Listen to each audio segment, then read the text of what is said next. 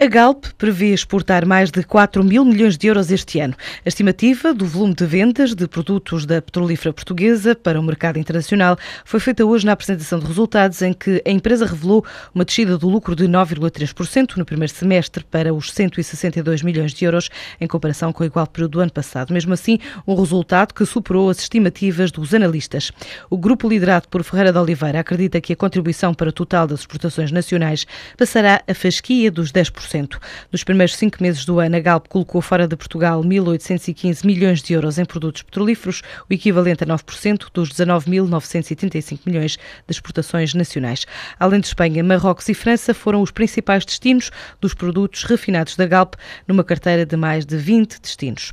O lucro da Ryanair caiu 21% no primeiro trimestre, é atribuído ao preço do combustível e à sazonalidade. O resultado de 78 milhões de euros é justificado pela companhia aérea irlandesa low cost, com maiores custos com combustível e o facto das férias da Páscoa não terem sido nesse período, mas indica ainda que também foi penalizada pela greve dos controladores aéreos em França. Mesmo assim, as vendas aumentaram 5% para 1,34 mil milhões de euros.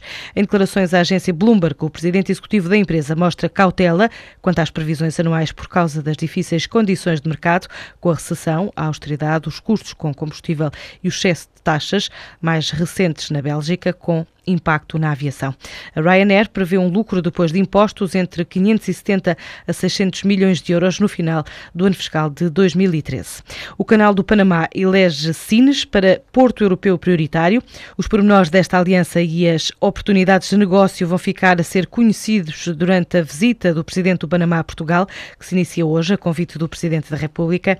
O Diário Económico adianta que este é um dos temas a abordar depois da autoridade do Canal do Panamá e da administração do Porto de Sines terem celebrado há cerca de um ano um acordo de cooperação mútua que privilegia o Porto Alentejano no conjunto dos concorrentes europeus como destino do aumento das cargas que a ampliação do canal prevista para o próximo ano vai proporcionar. O BES diz que a compra do banco suíço BSI é muito complexa, mas é um negócio atraente. O presidente do banco, Espírito Santo, Ricardo Salgado, admite que está a estudar o dossiê e que o BES terá sido convidado a olhar para este processo, mas precisa de mais uns uns meses para aprofundar a matéria. O BSI é a sigla da Banca della Svizzera italiana, detida pela francesa Europa Assistance. O BES detém 49% do capital dessa empresa em Portugal, país onde estendeu o negócio da empresa ao Brasil e ao Chile. Para Ricardo Salgado, a compra é apetecível pela forte presença internacional da empresa que se insere no interesse da atividade de gestão financeira do BES no exterior. Já sobre a pesca nova, a pescaria não foi famosa. Assim mesmo, as palavras do patrão do BES, que sem revelar montantes, explicou que o banco teve que constituir provisões em Portugal e em Espanha para cobrir a exposição de crédito concedido à empresa espanhola. Ricardo Salgado admitiu que o BES foi dos vários bancos apanhados de surpresa com a difícil situação financeira da pesca nova.